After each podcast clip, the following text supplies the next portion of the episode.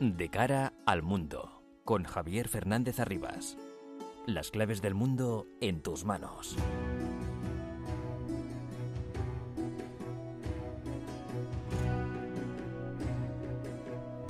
El mundo está muy revuelto y todo lo que pasa nos afecta cada día más.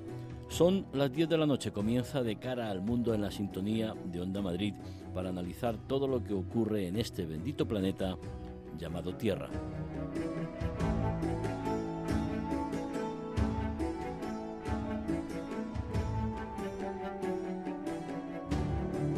El presidente de los Estados Unidos, Joe Biden, intenta recomponer, recuperar la posición en Oriente Próximo con su visita a Israel, a Cisjordania y Arabia Saudí, donde va a participar además en una reunión del Consejo de Países del Golfo que le permitirá encontrarse con otros líderes árabes, el Consejo de Cooperación del Golfo. La autosuficiencia energética norteamericana gracias al fracking desde hace algunos años y los problemas económicos agravados por las guerras en Afganistán e Irak impulsaron el cambio de atención de Washington hacia el Indo-Pacífico, al sudeste asiático donde había girado el eje de la economía mundial con China como principal adversario por la hegemonía mundial. Una lucha en el terreno económico, en el comercial, pero sobre todo en el ámbito tecnológico, digital y de las telecomunicaciones. En juego el 5G, bueno, ya el 6G, que significa tener el control y la iniciativa. En los últimos tiempos también hay disputas en el ámbito militar donde China ha incrementado notablemente su presupuesto y su amenaza sobre Taiwán.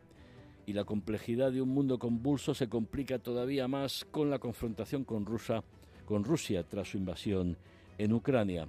La nueva Guerra Fría ha activado todas las alarmas y ha trastocado muchas relaciones, obligado a tomar partido o quedarse a la expectativa como ha ocurrido con muchos países en América Latina, en África, en Asia, donde Rusia, por cierto, durante estos años ha estado cultivando las relaciones en todos los sectores.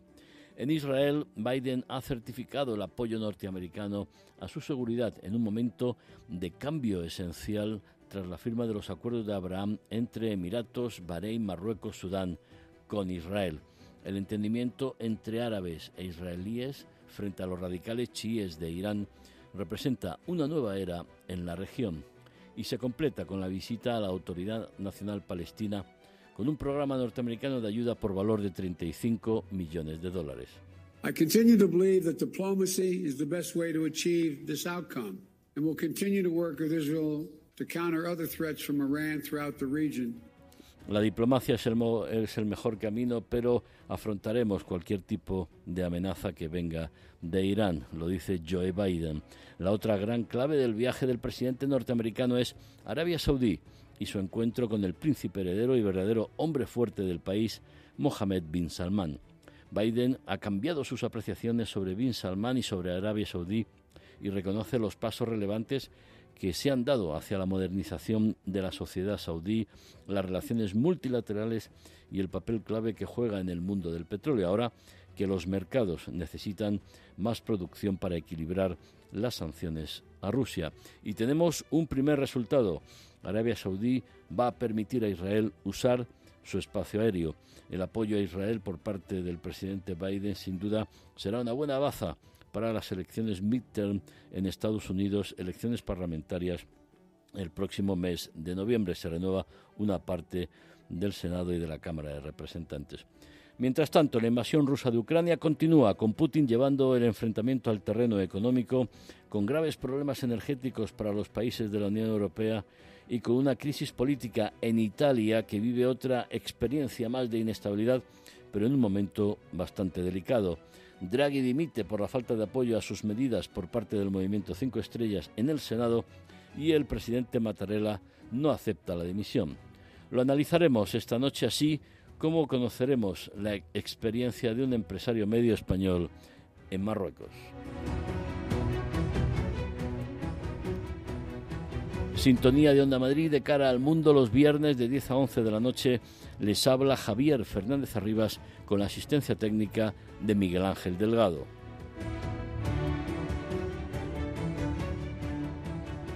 Los asuntos más relevantes de estos últimos días los resumimos en titulares con Álvaro Escalonilla y María Cerdán.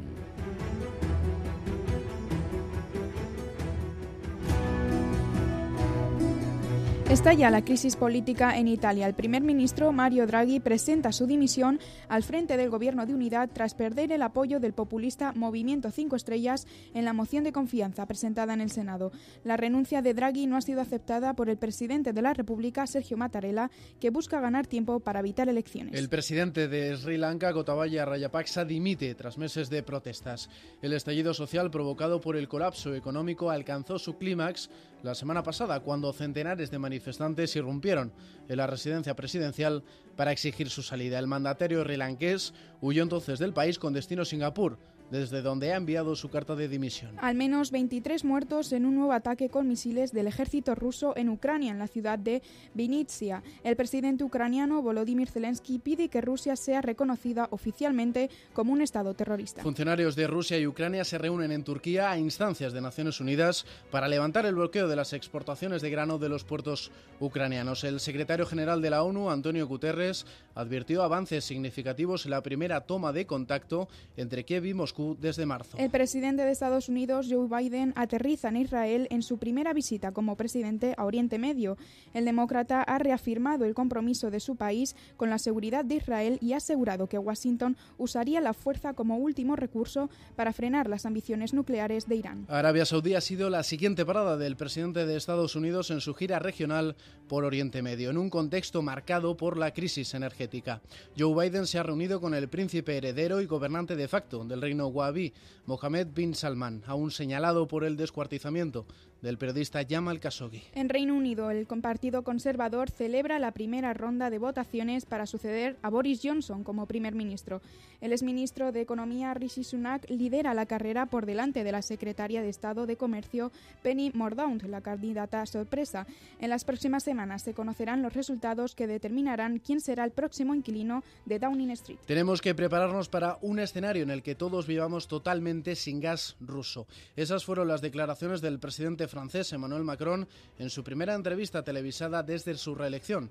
Macron avisó además de que vienen tiempos duros e hizo un llamado a reducir el consumo. Suecia condena a cadena perpetua al exfuncionario iraní Hamid Nouri por crímenes de guerra por las ejecuciones de opositores políticos en 1988. Por su parte, Irán ha instado a Suecia a liberar a Nouri lo antes posible y ha calificado el juicio como ilegal. Crecen los problemas legales para Donald Trump mientras baraja anunciar su candidatura para 2024. El comité que investiga el asalto al Capitolio ha revelado numerosos mensajes de texto que implican al expresidente en la organización de una marcha que provocó la muerte de nueve personas. Estados Unidos confirma haber abatido por dron al líder del Daesh en Siria, Maher al-Agal, mientras conducía en moto en una zona ocupada por Turquía en la provincia de Alepo.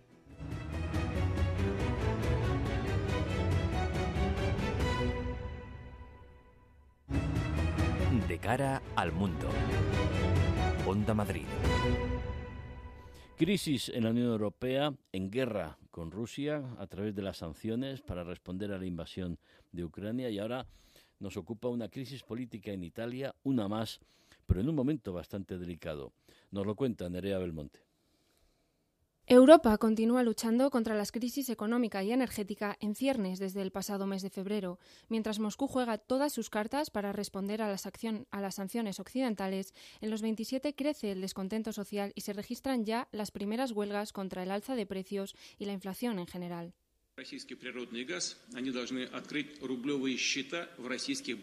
Los pagos del gas se realizarán en rublos de ahora en adelante. Fue una de las primeras medidas tomadas por el presidente Vladimir Putin ya en marzo. Desde entonces y a lo largo de las últimas semanas, el Kremlin ha venido disminuyendo el suministro gasístico de los gasoductos Nord Stream, Yamal y Turk Stream, lo que ha reducido casi en un 50% las importaciones energéticas de Europa y ha elevado los costes de los combustibles. Ahora, frente a la amenaza de un corte total de gas, Bruselas ha presentado el plan Safe Gas for a Safe Winter, una propuesta de contingencia que aboga por aplazar el cierre de las centrales nucleares, ayudar a las industrias y bajar los termostatos europeos y que habrá de ser ratificada en el próximo Consejo de Ministros de la Unión el 26 de julio. Y es que de no reducir su dependencia energética, la interrupción del suministro gasístico supondrá una brusca caída para el PIB de muchos países europeos. Este escenario de inestabilidad está pasando factura a toda Europa, mientras el Ejecutivo francés superaba esta semana una moción de censura que la primera ministra, Elisabeth Borne, calificaba de obstáculo para aprobar las medidas contra la inflación. En Italia, el primer ministro, Mario Draghi, anunciaba el jueves su dimisión del cargo. Se ha roto el pacto de confianza, dijo Draghi al término de una votación en el Senado que buscaba aprobar por la vía rápida un paquete de medidas antiinflacionarias. El problema de esta votación, de este decreto, es que se planteó como una moción de confianza y la ausencia del movimiento Cinco Estrellas reflejó la distancia con el gobierno de coalición del que forma parte.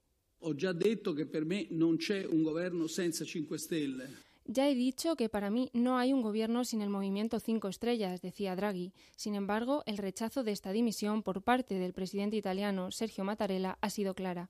El mandatario ha invitado al primer ministro a presentarse en el Parlamento para dar explicaciones, donde ya después se hará una valoración de la situación.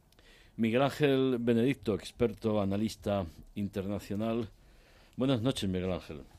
Hola, buenas noches, Javier. ¿Qué más nos puede pasar en Europa? Ahora Italia, tenemos Francia muy inestable, en Alemania con la amenaza del, del gas. Bueno, en España tenemos una inflación desmesurada. Hay que concienciar a la gente de que la guerra con Putin va a exigir, ya está exigiendo sacrificios. Sí, desde luego. El, problema es hasta dónde estamos dispuestos a, a, aguantar, ¿no? Y yo lo veo esto complicado, ¿no? Sobre todo cuando llegue el otoño y el invierno, ¿no? Y bueno, veamos que aparte de, reducir a lo mejor el, el tiempo que vamos a estar en la ducha con agua caliente o la calefacción en invierno, que eso sí que bueno puede pasar más factura, además de la que ya está pasando, pues el precio de las gasolinas y los combustibles este este verano, ¿no? que, ya tenemos encima, pues eh, yo no sé la capacidad de resistencia que tenemos los europeos, pero me temo que frente a los rusos eh, es mucho menor, ¿no? Y bueno, no sé si esto con el tiempo terminará obligando a eh, a que Zelensky, bueno, pues termine en una mesa de negociación con el señor Putin, ¿no? Y, bueno, entre ambos lleguen a algún tipo de acuerdo. Ya digo, Zelensky empujado muy probablemente por, tanto por americanos como por europeos, ¿no? Miguel Ángel, el mayor desafío es mantener la unidad de los europeos, que ha sido uno de los puntales más importantes, una reacción de unidad ante la agresión de Putin, pero ahora, cuando empiecen los problemas, ¿se podrá mantener?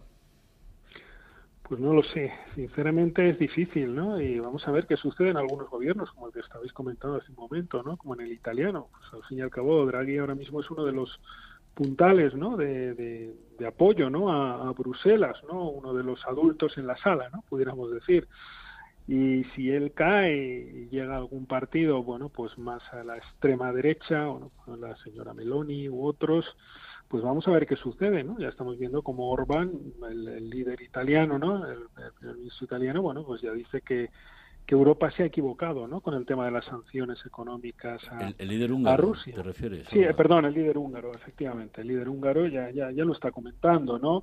Que se sumen otros líderes a él, pues no lo sé todo estará por, por ver, ¿no? Pero bueno, esa unidad que hasta ahora se ha mantenido, a mí me sorprendió mucho y bueno, la verdad es que hay que es, es muy interesante, ¿no? Que, que, realmente haya habido una unidad real. Eh, vamos a ver si no se resquebraja, ¿no? Porque las opiniones públicas nacionales, ¿no? Ante estos problemas de, de inflación acompañados, ¿no? Por la crisis energética y crisis alimentaria, ¿no? Pues pueden hacer estallar esa unidad de algún modo, ¿no? Es difícil ver y si hay conflictividad social, ¿no? Que podríamos ver en algunas calles en un momento dado, ¿no? Como ya estamos viendo, ¿no? Que, va a suceder, que está sucediendo en, en países, ¿no? Pues, pues menos desarrollados, ¿no?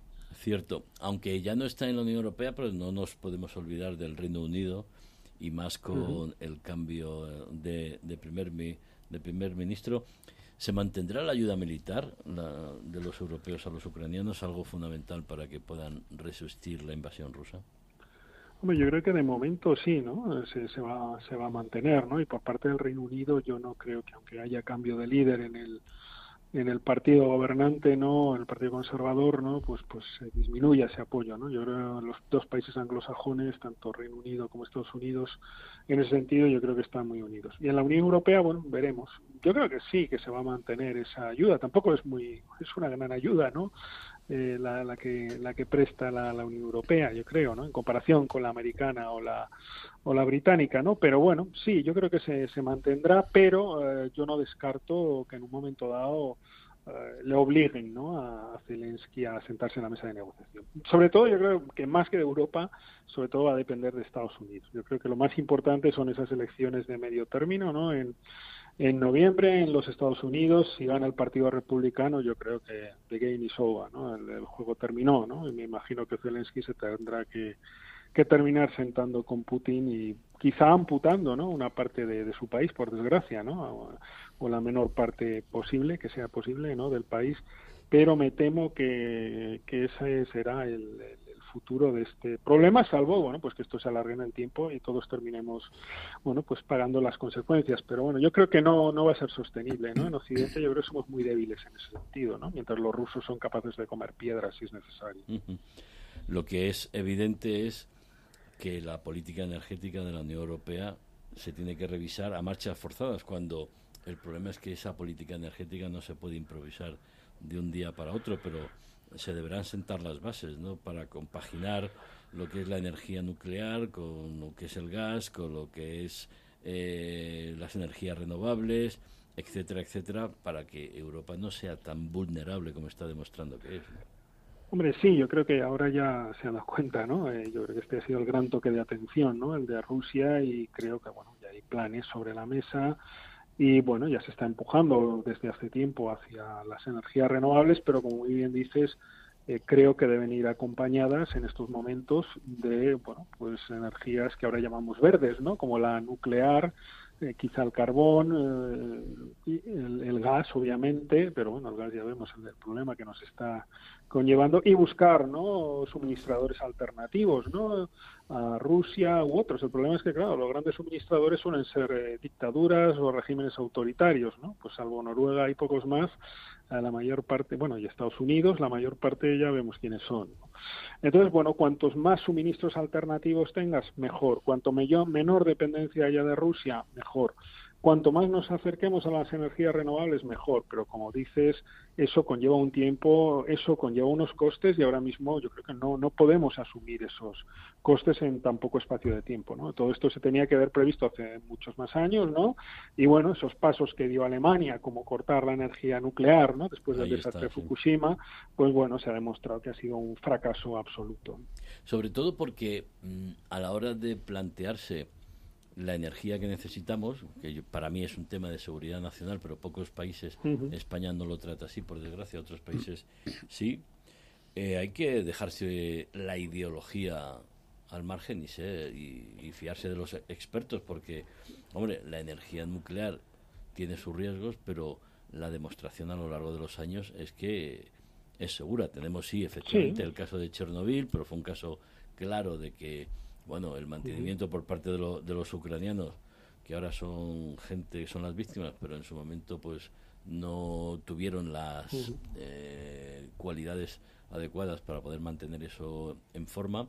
Y luego lo de Fukushima fue un tsunami, o sea que en ese sentido eh, hay demasiada ideología cuando de lo que se trata es de garantizar un estado del bienestar, pero sobre todo la productividad de nuestras industrias, porque otra enseñanza, si me permites, Miguel Ángel, tú eres el experto en Unión Europea, es que la desindustrialización, la deslocalización que hicimos hacia China, ahora con, la, con el coronavirus lo que, lo que se ha demostrado es que Europa necesita volver a esa industria. ¿no? Sí, totalmente de acuerdo, ¿no? Y, fíjate, yo pondría un ejemplo muy claro de esto que estabas hablando de la energía nuclear y es Francia, ¿no? Exacto. Francia, el 90% de su producción energética es nuclear. ¿Cuántos problemas ha tenido Francia con el, gran número de centrales nucleares que tiene? 48, 49, ¿no?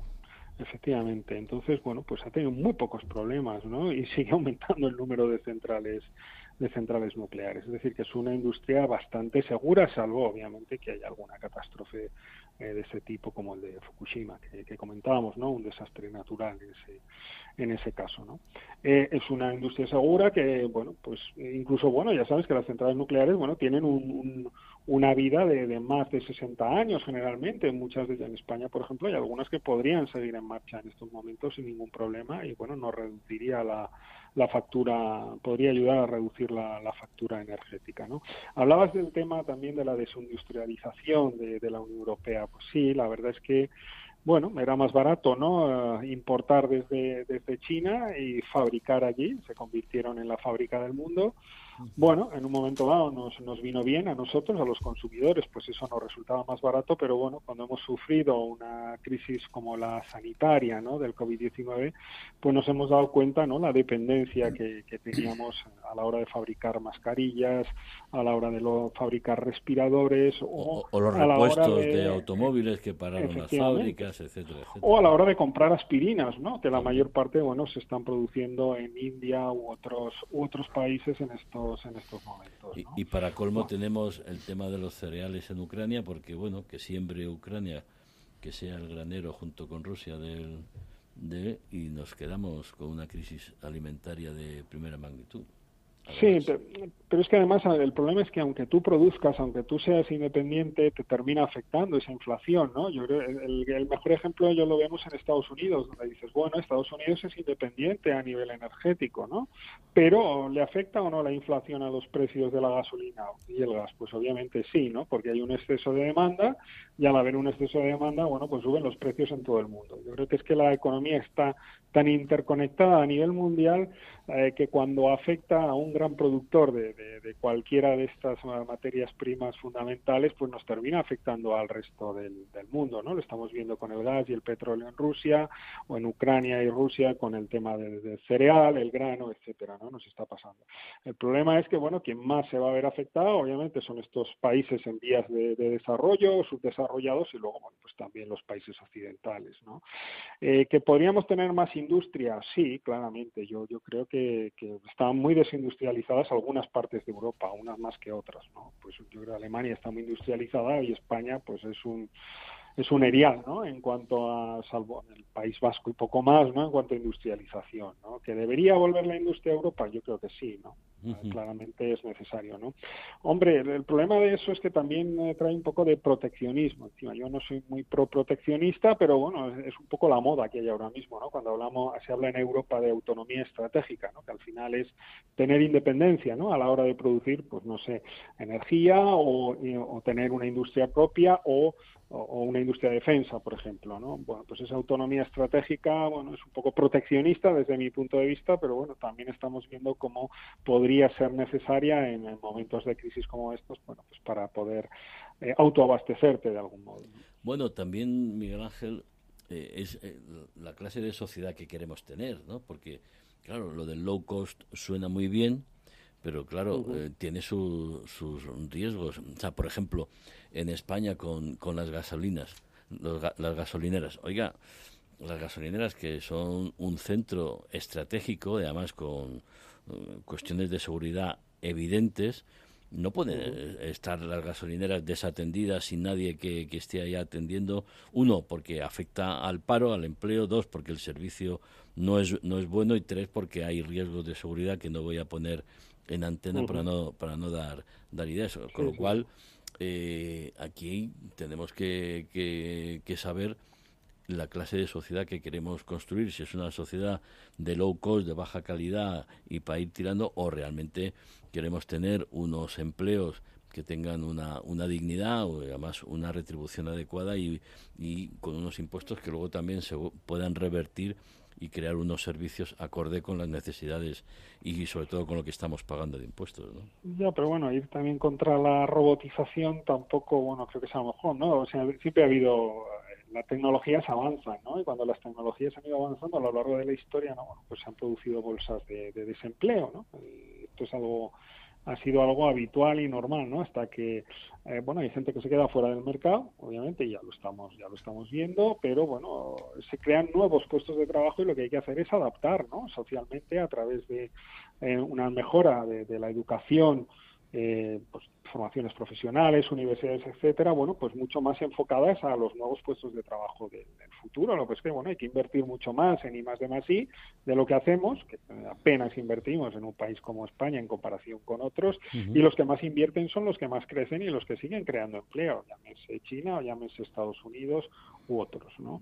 El problema no creo yo que sea el tema de las tecnologías y de que cada vez avancen más. Eh, no, no, no, por supuesto que no.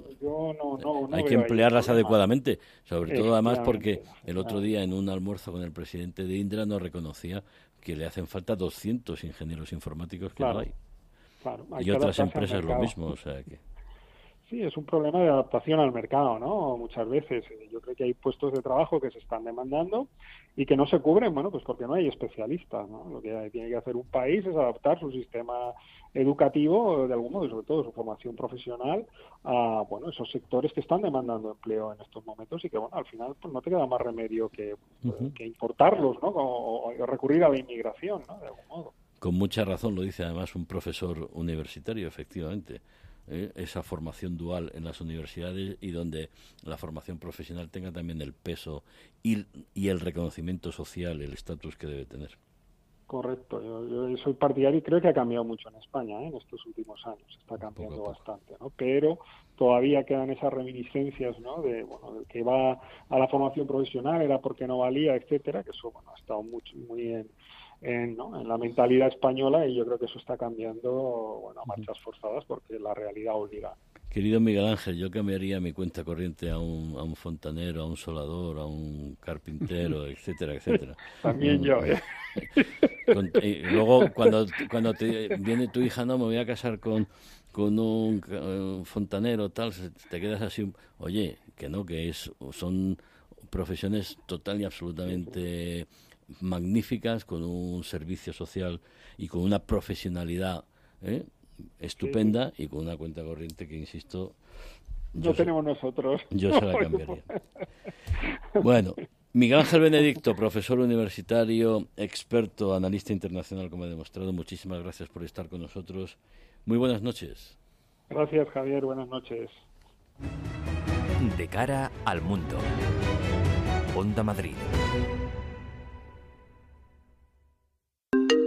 ¿Qué haces esa tarde? Hemos quedado para tomarnos algo por el centro. No puedo, tengo que enseñar la casa que la estoy vendiendo. ¿Pero qué me dices? Si en Inmobiliaria Grupo Cobes se encargan de todo. En Grupo Cobes queremos que disfrutes de las pequeñas cosas de la vida mientras nosotros nos encargamos de lo más complicado. Con Grupo Cobes solo te tienes que preocupar por disfrutar. Visítanos en grupocobes.es.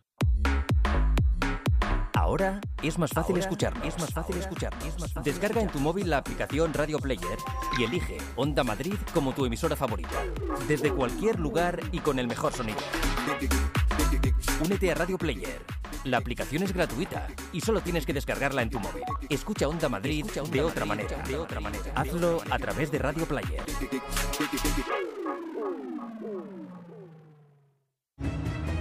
Las claves del mundo en tus manos. Onda Madrid. La recomposición de las relaciones entre España y Marruecos sigue paso a paso. Ayer, por ejemplo, se reunió el grupo de trabajo sobre comercio. Esta semana, en Rabat, el ministro del Interior español y la comisaria europea viajaron para abordar con su homólogo marroquí más cooperación en el ámbito de la inmigración, sobre todo después de lo ocurrido en la valla de Melilla. Nos lo cuenta María Cerdán. Continúa la cooperación política entre España y Marruecos, especialmente en el ámbito de la seguridad. Dos semanas después del salto a la valla de Melilla, que se saldó con la muerte de al menos 23 migrantes, se han reunido en Rabat el ministro del Interior español, Fernando Grande Marlasca, su homólogo marroquí, Abdelwafi Laftit, y la comisaria de Interior de la Unión Europea, Ilva Johansson. En el marco de este encuentro se ha acordado reforzar la cooperación en materia migratoria con una nueva alianza entre Marruecos y la Unión Europea para hacer frente según anuncia Interior, a los nuevos métodos utilizados por las organizaciones criminales de tráfico de seres humanos. Los nuevos mecanismos incluyen el apoyo a la gestión de fronteras, el refuerzo de cooperación policial, la sensibilización a los peligros de inmigración ilegal y el refuerzo de la cooperación con las agencias de la Unión Europea. Este nuevo acuerdo ha sido valorado por el ministro del Interior, Grande Marlasca. Para seguir avanzando en la cooperación y coordinación con los países de origen con los países de tránsito, especialmente con Marruecos, quien está realizando un trabajo de contención hacia la migración irregular importante y que debe ser asimismo reconocido. Las relaciones con el país vecino también avanzan en sentido económico, con la celebración de la primera reunión del Grupo de Trabajo entre España y Marruecos sobre comercio e infraestructuras. La secretaria de Estado de Asuntos Exteriores y Globales, Ángeles Moreno Bau, copresidió ayer la reunión y dijo que era uno de los principales compromisos incluidos en la hoja de ruta acordada el pasado 7 de abril con la normalización de las relaciones diplomáticas. También la secretaria de Estado de Comercio, Siana Méndez, dijo que ambos países seguirán trabajando para impulsar su relación económica. Recordamos que en este ámbito España y Marruecos acordaron crear al menos seis grupos de trabajo sobre diversos ámbitos, con unas conclusiones que serán presentadas en la reunión de alto nivel antes de que termine el año. Unas relaciones políticas, económicas y comerciales que se están recuperando, incluso impulsando, en un momento donde el turismo, tanto español en Marruecos como marroquí en España, está llegando a niveles de prepandemia. Por otro lado, nos vamos a Ucrania. Pasan los días y la invasión rusa en Ucrania continúa con bombardeos contra edificios civiles causando numerosas víctimas. Álvaro Escalonilla. Han pasado 143 días desde el inicio de la invasión rusa de Ucrania. 143 días en los que no han cesado los ataques, las muertes y la crisis que afecta ya a todo el mundo. Al menos 23 personas perdieron la vida y otras 66 resultaron heridas en la ciudad ucraniana de Vinnytsia tras el enésimo ataque con misiles lanzado por Rusia. Entre los muertos se cuentan tres menores y la historia de Liza, una niña de apenas cuatro años que paseaba con su madre antes de ser alcanzada por la explosión. Kilómetros y kilómetros de distancia separan la ciudad de Vinnytsia, ubicada en el centro de Ucrania, de la línea del frente por lo que a priori no existían amenazas para la seguridad que justificaran tal agresión. Esta responde, sin embargo, a una campaña sistemática para minar la moral del pueblo ucraniano, para forzar una cesión sin condiciones. El presidente de Ucrania, Volodymyr Zelensky, calificó el ataque de Rusia como terrorismo de Estado e hizo un llamamiento a las instancias de justicia internacionales para crear un tribunal especial con capacidad para juzgar la agresión de Rusia. En este sentido, Estados Unidos y otros 40 países firmaron en La Haya una declaración política para trabajar juntos en una futura investigación. A medida que las fuerzas rusas y prorrusas adelantan posiciones en el Donbass, la OSCE ha expresado su preocupación por el presunto maltrato de ucranianos en los llamados centros de filtración creados por Rusia en Ucrania. Según la Organización para la Seguridad y la Cooperación en Europa, decenas de miles de civiles son llevados a estos centros en la autoproclamada República Popular de Donetsk antes de ser deportados a Rusia. Una semana más analizamos los últimos movimientos de la invasión rusa de Ucrania un experto, analista internacional y colaborador de Atalayar entre dos orillas. Lucas Martín, buenas noches. Buenas noches, Javier. Lucas, eh, Putin está llevando la guerra más al plano económico que al militar, lo digo por cómo está utilizando el gas, no ya solo para presionar a, a Ucrania, sino para presionar a los europeos y norteamericanos. Yo creo que sí, que es algo evidente, ¿no? Eh, Putin es consciente de las fisuras que hay dentro de, sobre todo de la Unión Europea, eh, y sabe perfectamente que hay países como Francia y Alemania que tienen pavor a las consecuencias de, esa falta de gas en invierno. Y está tratando de alargar todo esto y de presionar ah. para intentar romper esa unidad. me, me comentabas antes de entrar en antena que se prepara una ofensiva en el sudoeste, ¿no? Sí, así es. Eh, ya lo he comentado en alguna otra ocasión, eh, era más que probable que Ucrania eh, empleara las fuerzas que tiene para poder llevar una ofensiva digna de tal nombre en la zona suroeste, y me refiero a la zona de Gerson y de Zaporilla. Son dos puntos estratégicos. y parece ser que efectivamente están avanzando fuerzas en esa zona, y de hecho ya ha habido un comunicado pidiendo a la Protección Civil que abandone cuanto antes esa zona. Recordar que en Zaporilla es, está la, central nuclear más grande de Europa, si no, si no recuerdo mal, ¿no? Es un, sí, así es. El, objetivo, efectivamente, hay dos, puntos, dos, dos, puntos claves en esa zona. Uno es, como bien comentas, la central nuclear, que es lo que está en poder de Rusia, porque la ciudad de Zaporilla no está en poder de Rusia, y esa central da electricidad a gran parte de Ucrania. Y por otro lado, en Gerson tenemos el acceso al agua que va a Crimea, el control del agua que va hacia Crimea. Entonces, son dos puntos estratégicos que Ucrania va a intentar recuperar, bajo mi opinión, eh, con vistas a tener algo con lo que negociar a futuro, porque somos conscientes todos de que tarde o temprano se tendrá que sentar a negociar. Y creo que es ahí donde, mm, donde Ucrania va a intentar tomar posiciones de, salida para esa negociación, que yo creo que podrá hablarse de ella a partir de, septiembre. En una guerra, Lucas, no todos son bombas, la luz y el agua son elementos cruciales. Es clave, es fundamental. Y evidentemente, controlar el, el, suministro de agua a Crimea, si, Ucrania es capaz de recuperarlo, es una base, una base negociadora fundamental. Háblanos, efectividad de los sistemas HIMARS. ¿Esto qué es? Bueno, los sistemas HIMARS son los sistemas lanzacohetes que, que ha suministrado Estados Unidos y Reino Unido.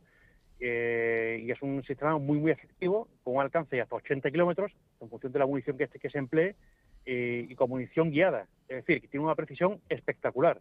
Y de hecho, eh, estas dos últimas semanas, todos los depósitos de munición que están explosionando en, la zona del Donbass son gracias a estos sistemas. Son muy rápidos, muy ágiles, abren fuego muy, rápidamente y cambian de posición muy rápidamente, por lo cual es muy difícil hacer fuego de contrabatería. Y además tiene un alcance que, permite a Ucrania ahora mismo batir objetivos en profundidad dentro del despliegue ruso. ¿Podemos malpensar que la respuesta de Rusia ante esta efectividad de los HIMARS, eh, bombardear zonas civiles, para minar pues, la moral de los ucranianos? Efectivamente, Javier. Eh, yo creo que, el tema va por ahí, en gran parte. Es una muestra quizás de impotencia y también una forma, digamos, de castigar a Ucrania e intentar quebrar eh, esa voluntad de lucha que tienen los ucranianos, a, base de golpear objetivos civiles y de, que la, población sufra y un momento en que no, puedan, no, aguanten más. Yo creo que, es un intento mezquino, pero real, como dices. ¿Qué papel puede jugar Irán con posible suministro de algún sistema de armas? Bueno, esa noticia también saltó a la, palestra hace unos días. Eh, lo que no está claro es ha sido una petición de Rusia a Irán para que suministre sistemas eh, aéreos no tripulados e incluso algunos componentes para fabricación de misiles. Sí, drones. Eh, incluso algunos componentes para fabricación de misiles, o si ha sido Irán quien se ha ofrecido. Realmente es un tema interesante y que si se, materializa, de hecho hay que recordar que Putin creo que va a viajar la semana que viene a Teherán, eh, habrá que estar atentos porque puede tener implicaciones incluso en las negociaciones que está llevando a cabo Irán para el tema nuclear. Y recordar que, como publicaba Talayar la semana pasada, Rusia, Irán y China van a realizar maniobras militares, maniobras navales en América Latina con varios países, entre otros Venezuela, Nicaragua y, y Argentina. O sea que en ese sentido la cooperación militar está ahí. Pedro González, periodista, fundador de Euronews. Buenas noches. Buenas noches, Javier. Claudia Luna, periodista mexicana, escritora. Buenas noches, ¿cómo estás? Un fuerte abrazo, pues mira, saliendo de un susto porque justo el tren de cercanías que tomé de Málaga a Sevilla empezó a incendiarse en la mañana, pero estamos bien. Uh, cuidadín, con el calor que hace. Eso, eh, Pedro, ¿cómo, ¿cómo analizas tú um, los pasos que se están dando eh, estos días en, la invasión rusa. Todo lo que hablábamos además con Miguel Ángel Benedicto, Europa, la capacidad de Europa para permanecer unidos o eh, el buscarse la vida cada uno para, sobre todo otoño e invierno, que las fábricas puedan seguir funcionando, los hogares calientes, pero sin gas ruso va a ser complicado.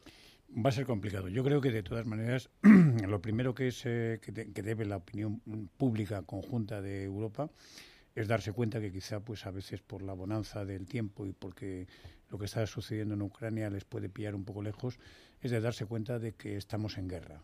Esta es la primera, la primera consideración que yo haría. Y esto no solamente en el conjunto de Europa, sino a cada uno de los países.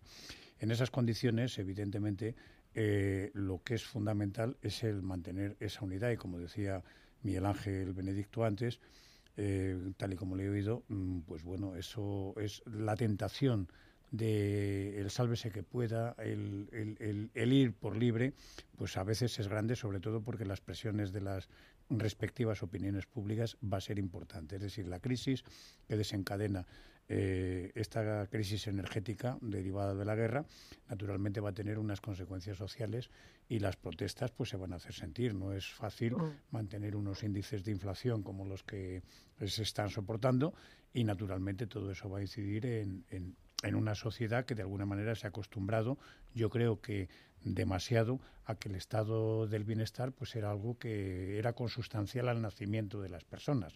Es decir, que esto es muy difícil de mantener.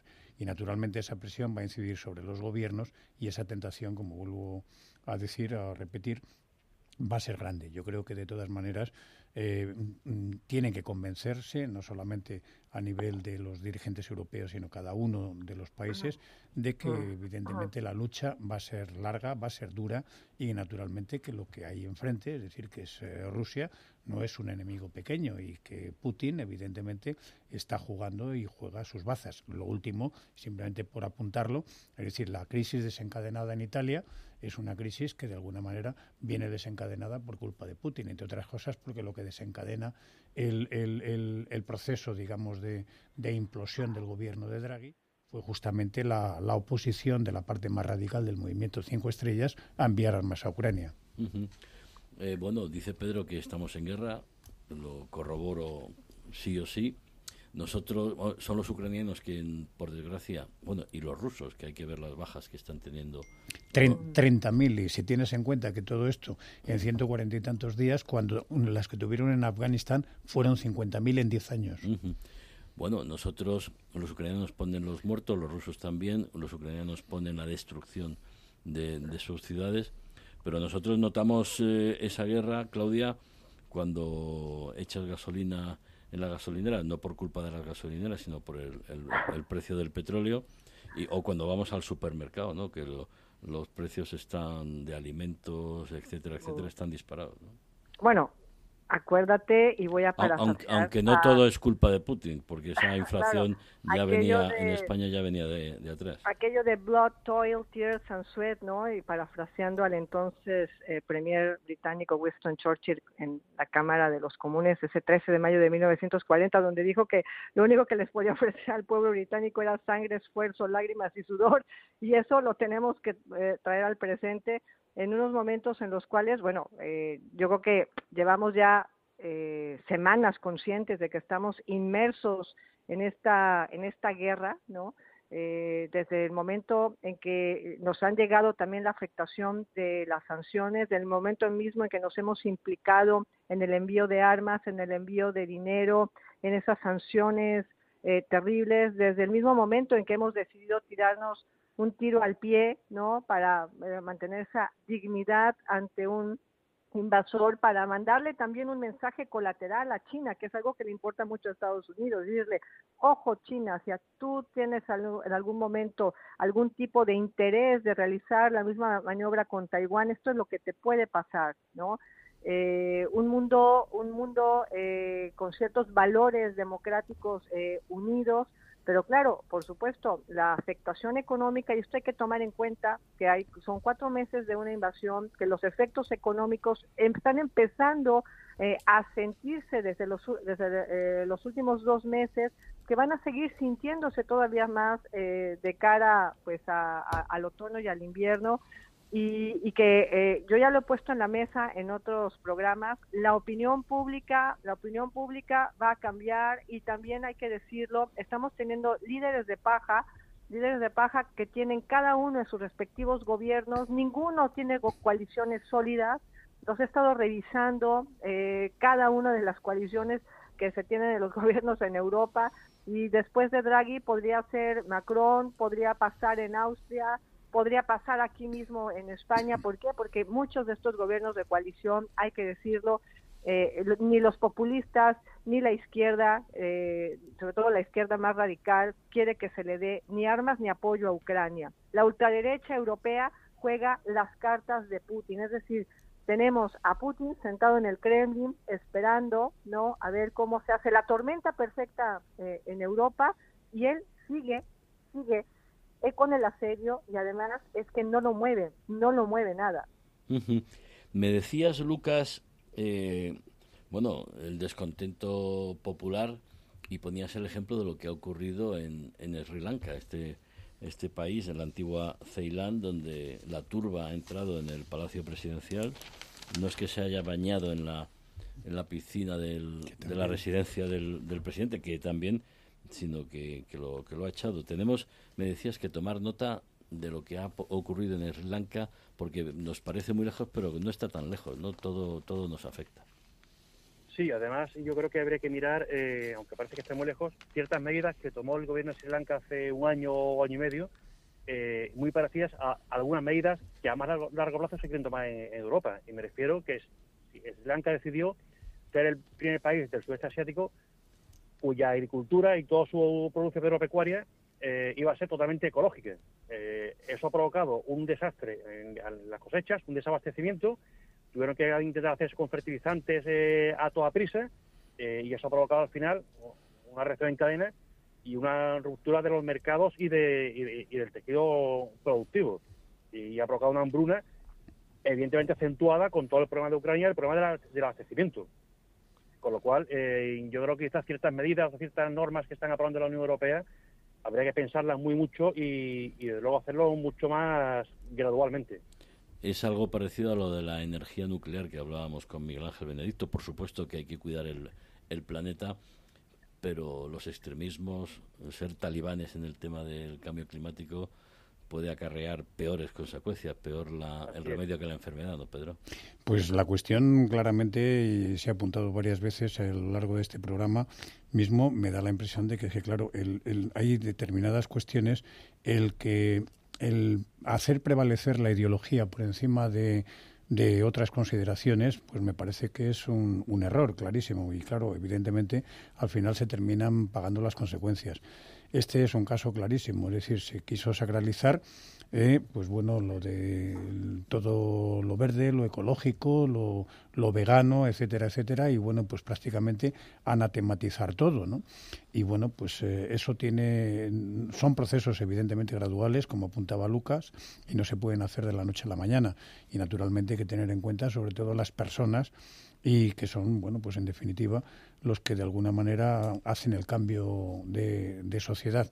Desde luego, el ejemplo de Sri Lanka a me parece también bastante ilustrativo de lo que significa el llevar a las últimas consecuencias ese tipo de decisiones. Y evidentemente, claro, cuando tú eh, apuestas evidentemente por lo biológico, lo ecológico, lo natural y, bueno, pues prescindes cuando de, de, ciertos avances que naturalmente tienen su coste, pero que claro, que hay que tener en cuenta la multiplicación de, la población a la que hay que alimentar y provocas una hambruna de esas consecuencias, al final tienes un estallido social como el que se ha producido. Y claro, las imágenes son verdaderamente tremendas, porque el momento en que la masa o la horda se desborda, puede pasar cualquier cosa. Me acuerdo de la película eh, Sukarno, Feed Your People, ¿no? Sukarno, da de comer a, al pueblo. a tu pueblo. ¿Piensas, Claudia, que Joe Biden va a conseguir recomponer, recuperar la posición de, de Estados Unidos en, en Oriente Medio, que va a conseguir que Arabia Saudí nos eche una mano en la producción de petróleo para que las sanciones al gas y al petróleo ruso no nos afecten demasiado? Bueno, vuelve Joe Biden en un momento eh, crucial, ¿no? Y además en un momento en que pisa Medio Oriente después de cómo lo dejó, cómo lo dejó de alguna forma eh, el republicano Donald Trump eh, por supuesto, llega primero con ese aliado, aliado importantísimo para Estados Unidos, que es Israel. Firman este acuerdo que me parece también, eh, pues, una señal, no, un mensaje muy claro para esta, este Irán que está acercándose cada vez más hacia las posiciones con Rusia, no solamente con estos drones que, que le va a vender, sino también, bueno, con las maniobras militares, eh, también, bueno, pues con las reuniones que están eh, teniendo y firman un acuerdo muy importante, ¿no? Estados Unidos e Israel, en el cual, pues, se comprometen a frenar ambos países eh, cualquier apetito nuclear de Irán, evitar, por sobre todas las cosas, el que Irán se haga con la bomba nuclear. Por supuesto, es una gira en la que además Biden se va a reencontrar con Arabia Saudita, ¿no? Después de lo que sucedió cuando dijo que iba a dejar, ¿no? Arabia siendo un paria, esto, bueno, pues como consecuencia de este desastroso crimen, ¿no? De nuestro eh, colega eh, Jamal Khashoggi. Y por supuesto ahora de lo que se trata es eh, de tener petróleo, de tener gas, de tener energéticos, ¿no? Porque lo que viene a la vuelta es el otoño y es el invierno. Entonces, eh, está por supuesto Biden, va a participar eh, con este en esta cumbre no que también se va a dar con Bahrein con Kuwait con Omar con Qatar con bueno eh, los grandes países el del Consejo Golfo, de Cooperación a los cuales exactamente a los cuales les va a pedir sobre todo el que incrementen no la producción de petróleo. Vamos a ver qué postura tiene Arabia Saudita porque hay que tomar en cuenta que muchos países del Golfo juegan en doble banda. Es decir que también son amigos y son aliados de Rusia y que, claro, todo en la geopolítica cuenta y se traslada a la geoeconomía. No hay que olvidar que Sri Lanka, el presidente eh, de puesto, a principios de julio le había pedido a Putin un préstamo y, e hidrocarburos. Entonces, es decir, que en la geopolítica hay amigos y aliados y, y los otros.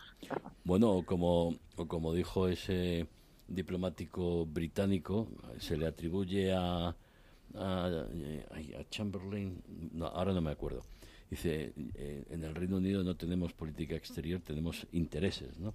Lu- Lucas, em, la seguridad de Israel, además con los acuerdos de, de Abraham firmados con, con Emiratos Árabes, luego se han, y Bahrein, luego se han añadido Marruecos, Sudán, etcétera, etcétera, crea una nueva situación en, en, en Oriente Próximo, en Oriente Medio, y bueno, con la decisión de que eh, Arabia Saudí permita a Israel utilizar su espacio aéreo, se va dando un paso más porque aquí la, la culminación de el entendimiento entre árabes e israelíes, que es histórico, crea una nueva situación en, en esa región.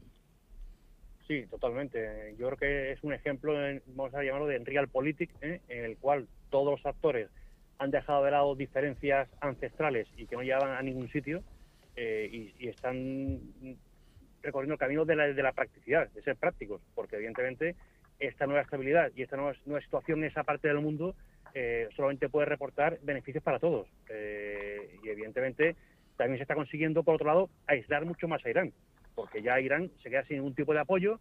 Eh, incluso el, el tema estrella que siempre se solía agitar, que es la cosa palestina, también se queda prácticamente sin apoyo, salvo el de Irán.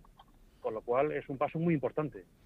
Bueno, el presidente Biden lleva un programa de ayuda para los palestinos. Lo que también Claro. reconoce son los pasos de modernización que, más allá de, de lo que fue el, el asesinato inaceptable de, de Khashoggi, pero es cierto que ahora mismo en Arabia Saudí las mujeres, lo- la sociedad, la apertura, etcétera, etcétera, los pasos de multilateralismo, pasos sociales son, son evidentes.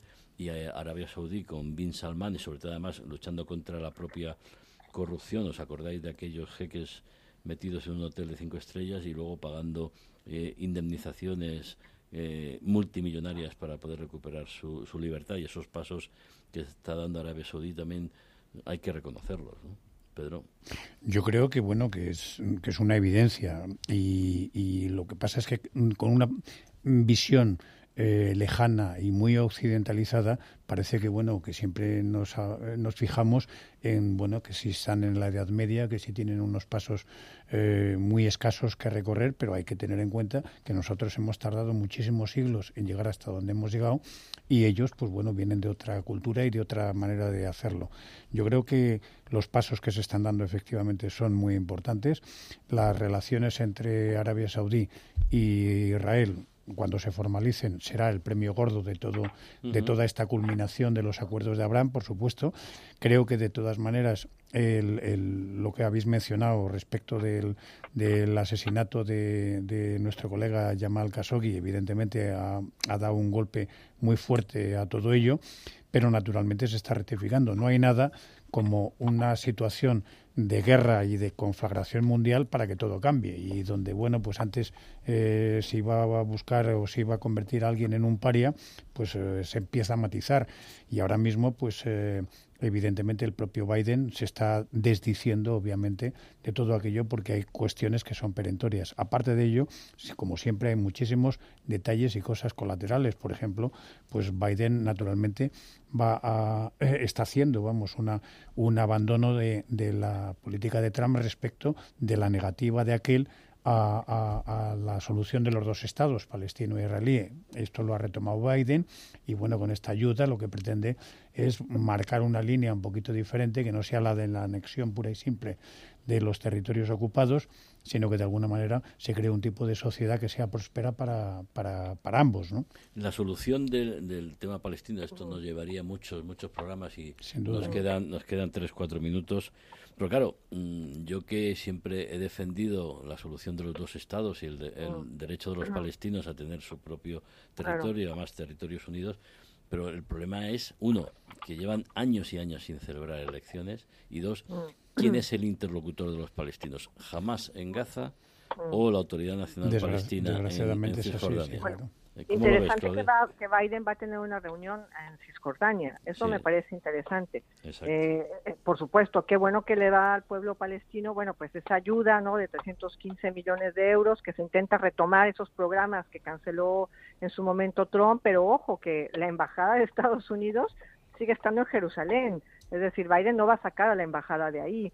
Eh, creo que va a pasar muy por encima eh, por el tema porque realmente lo que quiere Biden es medir, calibrar el juego de fuerzas en Oriente Medio, saber qué países están eh, con él, ya sabe que cuenta con Israel, pero Israel también tiene alianzas con, con Rusia, entonces creo que va fundamentalmente a recalibrar, ¿no? a palpar esa ese apoyo, ese apoyo que pueda tener y de qué países verdaderamente en Oriente Medio hacia la situación que se está viviendo en este nuevo contexto eh, geopolítico y por supuesto irá a presionar con el tema del petróleo que le interesa tanto a Estados Unidos como, como al resto del mundo. Y por lo demás, pues volverá a Palestina pues para darle esa acostumbrada limosna y tener a los palestinos sumidos pues en la situación que viven desastrosamente desde hace décadas, ¿no? Sí, además, eh, bueno, son históricos los esfuerzos de mediación que han hecho presidentes de Estados Unidos. Yo recuerdo en la que hizo Clinton que el acuerdo estaba a punto de caramelo, pero en el último instante Yasser Arafat alguien le llamó mm. o alguien... Lo que sí dice es que, los palestinos no pierden nunca una oportunidad de perder una oportunidad. Sí, y entonces sí, es, es, cierto, yo creo que es algo que tiene que solucionarse y además en la propia sociedad israelí es, es consciente de que es necesario eh, convivir y, tener, y tener paz con, con, sus vecinos palestinos. Además, ahora hay un elemento de preocupación porque, bueno, algunos eh, grupos terroristas como Daesh han prendido en, algún, en algunos sectores de los árabes israelíes. Muy peligroso esto. Eh, que están cometiendo atentados precisamente para desbaratar todo el tema de Abraham, del entendimiento entre árabes y, e israelíes, porque tú ahora vas a Tel Aviv y te puedes encontrar a, señores y señoras, o sea, ciudadanos de, de Emiratos, de Bahrein, de Kuwait, que ah. están haciendo turismo en, Tel Aviv con toda normalidad y viceversa, ¿no? Yo creo que ese, esos acuerdos de Abraham van a ser estratégicos, insisto, porque además involucran a todos los sectores de la sociedad en todos los sectores que, que nos podamos imaginar. Bueno, claro que me enrollo yo demasiado. Pero también para ellos a él necesita esa estabilidad política que no ha encontrado en los últimos años. Exacto, da estabilidad política. Cuidado, porque ahorita está Jair Lapid de primer ministro, pero dentro de seis meses puede ser que no esté. A ver qué pasa, porque sí, la atomización de, del Parlamento de la Neset en Israel es un problema para la gobernabilidad de, de ese país. Lucas, Claudia, Pedro, muchísimas gracias. Eh, cuidaros del calor ¿eh? un bañito en la, en la piscina o en el mar. Tremendo. Y cuidado con ese tren que arde. Sí. Claro que sí. Muchas gracias. Y muy buenas noches para todos. Igualmente, buenas noches. Un abrazo. Hasta luego.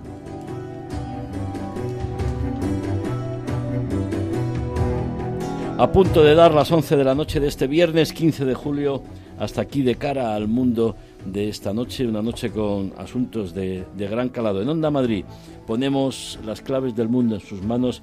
Feliz fin de semana. Tengan cuidado con el calor. Les habló Javier Fernández Arribas.